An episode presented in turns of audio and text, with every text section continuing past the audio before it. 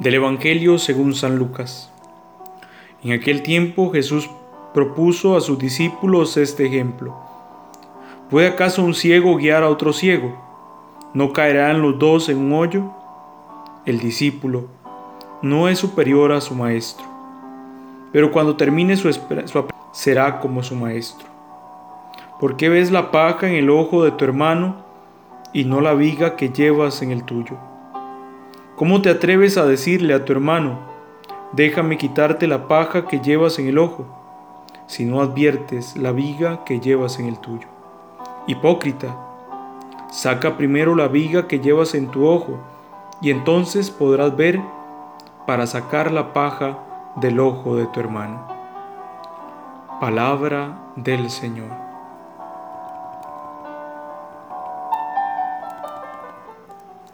Hoy el Señor insiste en la importancia de no juzgar a los hermanos.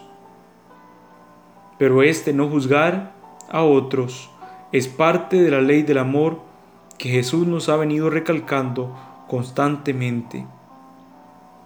Como nos dirá al finalizar el texto que escuchamos, es importante poder revisar nuestra vida, sacar de nuestro ojo aquello que nos que no con claridad la llamada de Jesús a seguirle es incondicional.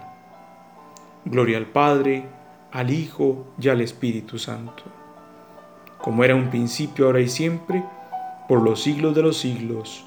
Amén.